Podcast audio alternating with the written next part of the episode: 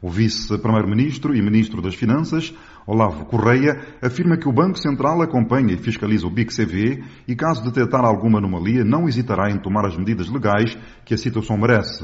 Correia diz que Cabo Verde valoriza muito a boa imagem e pretende receber investimentos de gente que trabalha com seriedade e que respeita as normas financeiras internacionais. Desde 2018 está a inspecionar o banco e vai reforçar esse processo e em função dessa análise, seguramente que tomaremos as medidas. Se tudo estiver ok, está, está ok. Se houver desvio em relação àquilo que é o quadro legal, o Banco Central tem de intervir diretamente. Catapultar Cabo Verde como uma, um destino reputado, um, um sistema fiscal uh, também qualificado e cooperante com o mundo para evitarmos uh, tudo aquilo que podem ser os desvios em relação ao funcionamento de uma praça financeira e de um sistema uh, fiscal. Nós queremos que Cabo Verde se mantenha como um país reputado, com bom nome.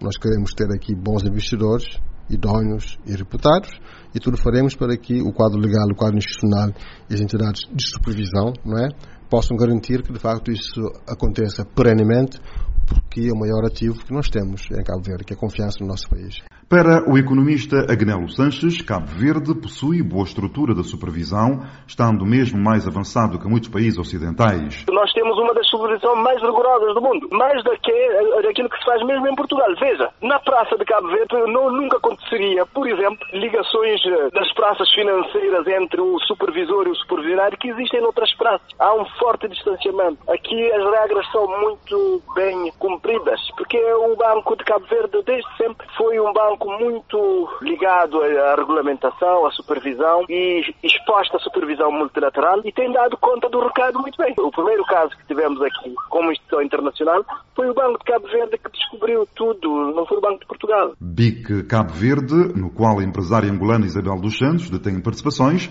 seguido de perto pelo Banco Central Cabo-Verdiano. Cidade da Praia, Voz da América, Eugênio Teixeira.